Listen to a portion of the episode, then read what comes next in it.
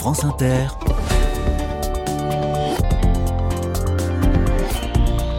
Dorothée Barba. Bonjour à toutes, bonjour à tous. Les carnets sont en Lozère cette semaine et j'ai reçu un message qui ne pouvait que me plaire. Le courriel commence ainsi. Je vous écris avec plusieurs casquettes, même si je fabrique des pantalons et des chemises. La première, je suis un fervent auditeur de France Inter et j'adore les carnets de campagne. La deuxième casquette, je suis le dirigeant d'une PME française qui fête ses 130 ans cette année dans un département ultra rural. Tous les habitants de Lozère ne remplissent pas le stade de France.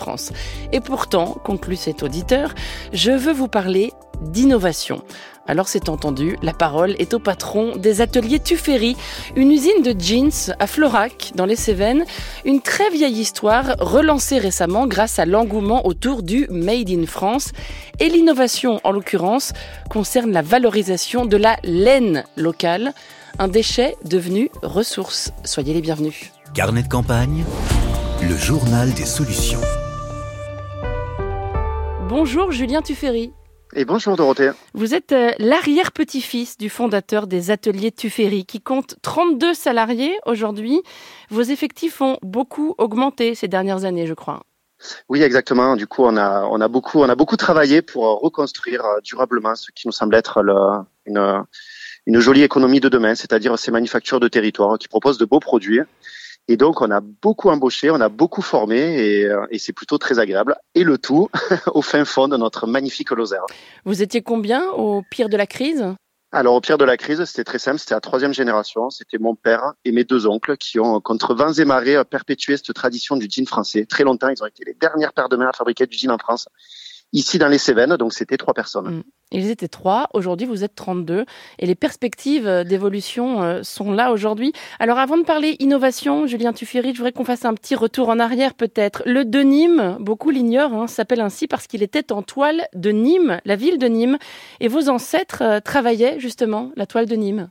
Exactement. Du coup, on est à quelques encablures de Nîmes. On va dire que Florac, c'est la porte nord des Cévennes, Nîmes étant la grande porte sud des Cévennes. Et en gros, à la fin du 19e siècle, mon arrière-grand-père a dû faire face à une grosse quantité de travailleurs qui sont venus sur le territoire pour ouvrir une très fameuse ligne de chemin de fer qui traversait les Cévennes. Et ces gens-là, ils avaient besoin de se vêtir. Donc, ils allaient chez leur tailleur-confectionneur du coin, dont mon arrière-grand-père, pour demander un habit de travail pas cher, pratique, robuste, facile d'entretien. C'était un gros pari à l'époque parce qu'on n'avait quand même pas des, des, toiles très grand volume. Et c'est dans la ville de Nîmes qu'est née cette, cette fameuse industrie de la serge de Nîmes, du serger, qui deviendra très vite le jean. Et donc mon arrière-grand-père allait se servir euh, dans la ville de Nîmes. On n'a jamais arrêté de fabriquer des jeans à Florac depuis 130 euh, ans. Exactement, euh, Dorothée. Ce qui me fait un peu gonfler le torse devant vous avec beaucoup de fierté de, de vous parler de ma de vous parler de ma de ma société, c'est un peu exactement pour ça que presque mon père et mes et mes oncles se, se cachaient un petit peu. Il y a ne serait-ce que 15 ans de ça. Qui parlait de Made in France, qui parlait de local, pas grand monde, mais ça a toujours existé. Et c'est super que ça retrouve ses lettres de noblesse aujourd'hui. Et aujourd'hui, alors Julien Tuffery, quelles sont vos matières premières? D'où viennent-elles? Alors quelles sont? Alors pour euh, évidemment le coton reste encore euh, une, une, part une part très importante dans les approvisionnements. Alors nous c'est un peu particulier, on a on, on, source le coton le plus rare du monde qui est le coton européen parce que oui, 3% du coton mondial est, est cultivé en Europe, euh, Grèce et Espagne. Et ensuite, ça fait huit ans qu'on investit massivement dans les filières locales. Enfin, on se pose la question tous les jours est-ce qu'on pourra encore faire venir de la toile et de la fibre de l'autre bout de la planète? Je suis intimement persuadé que non. Donc du coup, on a massivement investi dans le chanvre d'Occitanie, dans la laine de Lozère, mais aussi dans le lin français. Le chanvre, la laine et le lin sont les alternatives durables au coton, hein, des fibres locales. Mais évidemment, j'ai une question. Est-ce que ça gratte un jean en laine? Et non, ça gratte pas. Mais c'est justement ce sur quoi, ce, ce qu'on défend, c'est-à-dire que la laine, a, hélas, a une assez mauvaise réputation depuis quelques années. C'est un truc de vieux, c'est un truc qui gratte, c'est un truc moche. Mais en fait, enfin pas du tout. La laine bien travaillée ne gratte pas, c'est beau, c'est hyper technique. Et en plus, quel bonheur quand vous êtes à la boutique euh, à Florac, en Lozère, qu'on explique que la, la, matière de ce jean-là vient à moins de 2 km des exploitations agricoles de Lozère. Enfin, au pire des cas, même si ça gratte un peu, Dorothée, je pense que d'un point de vue impact écologique, euh, c'est quand même sacrément génial. Oui, enfin, il s'agit de le porter quand même toute la journée, même si l'impact écologique est super. si on peut pas le porter, ça change tout. Mais c'est justement ce aussi, aussi qu'on, enfin, ce qu'on combat, c'est-à-dire qu'aujourd'hui, euh, avant d'être une géniale manufacture de Lozère, on est surtout en fait une boîte de mode. Et on a ce, Mais on a ce pari, on a ce challenge aussi de se dire que les alternatives à une mode plus durable de demain passent aussi avant tout par la beauté de ces fibres, alors certes rustiques, certes ancestrales, mais aujourd'hui quand même terriblement belles, à la fois dans le look, mais aussi dans, enfin, dans, dans les enjeux écologiques, euh, Dorothée. Mm. Que devenait auparavant cette laine que vous utilisez aujourd'hui? Si je fais un petit retour en arrière, il y a jusqu'à il y a 45 ans de ça, une exploitation euh, de brebis en Lozère, la principale source de revenus, c'était la laine. La France était le fleuron international et mondial de l'industrie de la laine, du textile. Évidemment, je vous apprends rien si je vous dis que tout ça a été complètement dévalorisé. Et là, les dernières années, euh, enfin les, les, agriculteurs, c'était vraiment un déchet de leur exploitation, c'est-à-dire mmh. que ça leur coûte énormément la laine parce qu'ils sont obligés de tondre leur brebis chaque année, et ils en tiraient entre 0 et 5 centimes euh, le kilo de laine, quand nous aujourd'hui on la rachète 75. Voilà, c'était pas rentable pour eux de la valoriser, il valait mieux l'acheter finalement. Oui, parce qu'il y avait aucun débouché et, et puis pareil, puis le, le, on va dire que la transformation agricole où, euh, où on a plus tendu vers l'industrie de la viande, l'industrie du lait, a fait que la, la culture de la laine s'est complètement perdue. Et pourtant, c'est une sacrée réponse de bon sens, encore une fois, aux enjeux écologiques de l'habillement et de la mode. Vous le disiez, votre coton vient d'Europe, la laine vient de Lozère.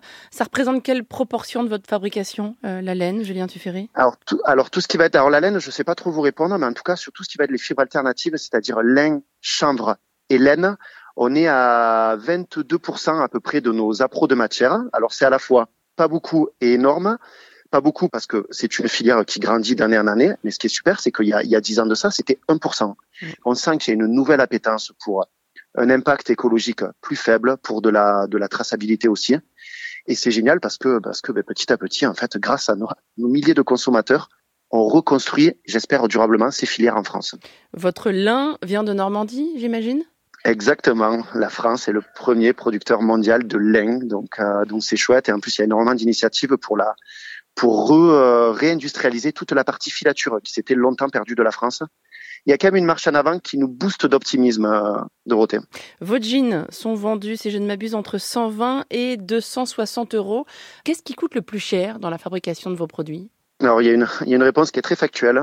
80% du coût revient d'un jean, c'est de la main-d'œuvre. Donc, c'est ce qui largement explique aussi le fait qu'il y, y a, si peu d'ateliers en France c'est qu'en fait, il y a un poids de la main-d'œuvre qui est hyper important. Donc, en gros, c'est super, hein, le Made in France. C'est une sacrée réponse euh, écologique, économique, humaine. Mais par contre, on a des coûts de fabrication qui sont hyper importants. Donc, c'est pour ça qu'on est aussi dans un modèle où euh, tout, toute l'économie d'atelier Tuffery ne tient que parce que les mains qui fabriquent sont aussi les mains qui vendent. Et ça, ça nous permet en fait d'être dans un prix super juste et de ne pas avoir des, une quantité assez importante d'intermédiaires qui finalement alourdissent le, prix final. Donc ça peut paraître cher, 120 euros pour un jean, mais quand on le ramène à, à l'impact positif ou du moins au non-impact négatif sur la planète, en fait, c'est pas si cher que ça. Et en fait, c'est le juste prix, tout simplement. Les mains qui fabriquent sont les mains qui vendent. C'est un peu votre slogan. Hein. Vous le répétez beaucoup. Pourquoi est-ce que vous y tenez autant à cette polyvalence des mains chez Tuffery? Alors j'y tiens autant euh, parce que tout simplement, alors moi je suis d'une famille de fabricants textiles depuis 131 ans et depuis, on va dire, euh, ces dernières décennies, les mains qui produisent la valeur, c'est-à-dire les gens d'atelier, sont devenus complètement invisibles et totalement transparents dans l'industrie de la, de la mode, euh, Dorothée. Qui, est-ce que vous savez, Dorothée, qui a fabriqué et à quel endroit le t-shirt que vous portez là en ce moment sur vous? Idem pour votre jean, idem pour vos sous-vêtements. Voilà, acheter un, acheter un t-shirt à, à 2 euros qui vient de l'autre bout de la planète, c'est devenu normal. Mais punaise, ce n'est pas normal en fait. Donc c'est pour ça que si on veut tous, et j'y crois dur comme fer, euh, résoudre et accepter ce challenge du Made in France, il faut faire une chose, c'est mettre des gens derrière une machine à coudre. Et pour ça, il faut des conditions de travail qui soient géniales. Mais il faut accepter, ça coûte plus cher. Donc peut-être acheter moins, Mm. Achetez mieux. Vous disiez que vos jeans euh, sont chers, ils coûtent le même prix que ceux d'une très grande marque américaine euh, très célèbre sur ce produit-là en particulier. Oui, alors moi ça c'est pas évidemment euh, vous doutez bien Dorothée que moi je peux pas le dire mais mais c'est clair. Si déjà toutes les personnes qui achètent comme vous dites à cette grande marque américaine des jeans à 130 140 euros se mettaient à acheter des beaux super jeans fabriqués en France, rien que ça ce serait des volumes hyper importants. Souvent là le questionnement du prix en fait est un faux questionnement parce que parce qu'énormément de gens achètent des jeans hyper chers qui sont fabriqués dans des conditions euh, un peu douteuses. Quelle différence y a-t-il entre votre atelier aujourd'hui et l'atelier tel qu'il était à sa création il y a plus d'un siècle?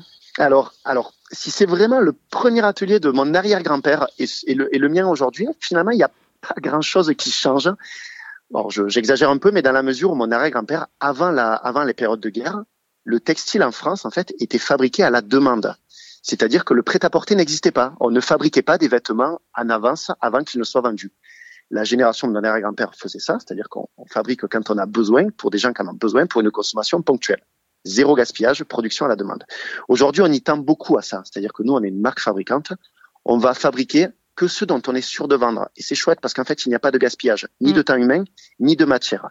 Après, c'est clair que le, le super grand atelier d'après-guerre qui comptait jusqu'à une soixantaine de personnes sur le village de Florac, bon, mais c'était les grands ateliers de textile d'après-guerre avec euh, énormément de personnes, un petit peu à la chaîne, monotache. Enfin, c'était c'était comme ça. Et aujourd'hui, on a fait complètement machine machine machine inverse puisque on forme à l'entièreté de la polyvalence des gestes. Chez nous, chacun sait tout faire du jean. Et toutes les dix minutes, en fait, on, on change les postes, mais de manière automatique et naturelle, pour surtout qu'il n'y ait pas de routine dans notre travail. Il est d'usage de dire que les Cévenols sont têtus, je crois. Euh, quelle dose d'entêtement a-t-il fallu euh, pour que survivent les ateliers Tuffery quand la filière textile s'est écroulée en France? Oui, ben justement, enfin, si euh, si vous voulez, si, mon père et mes autres n'avaient pas été des Cévenols têtus, je ne serais pas à votre micro à vous parler aujourd'hui. Évidemment qu'il a fallu quand même beaucoup de, de courage et d'abnégation pour maintenir cette dernière manufacture française qui fabriquait du jean et surtout ne pas perdre ce génial savoir-faire. Donc évidemment, alors en Cévennes, on dit même, euh, il y a têtu, il y a un mot en patois qui dit un peu reboussaire, c'est-à-dire à, l'envers, à rebrousse-poil, un peu à l'envers de la normalité. Et c'est ce qui fait que mon, mon, papa et mes tontons ont été un peu à, l'envers de l'industrie de la mode, qu'aujourd'hui on est, on est totalement en avance sur l'industrie de la mode. Donc vive les têtus, euh, qu'ils soient en Cévennes ou partout ailleurs. il y a eu des années très difficiles, hein, c'est peu de le dire. Est-ce que vous êtes optimiste pour la suite? Ouais, il y a eu des, il y a, eu des années terribles, terribles pour l'histoire Atelier Tuffery. C'est aussi pour ça que dans notre développement aujourd'hui, qui est, qui est clinquant, qui est super, on a beaucoup, beaucoup d'humilité.